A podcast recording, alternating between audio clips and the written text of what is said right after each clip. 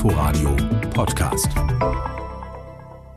Das Paul-Ehrlich-Institut ist eine Bundesbehörde, die Impfstoffe, biomedizinische Arzneimittel und Geräte der Medizintechnik in Deutschland zulässt.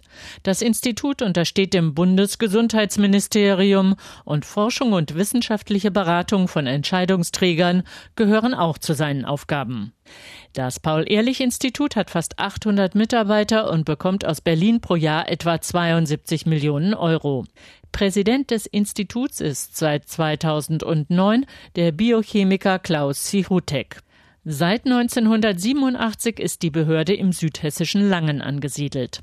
Gegründet wurde das Institut bereits 1896 in Berlin-Steglitz als Institut für Serumforschung und Serumprüfung.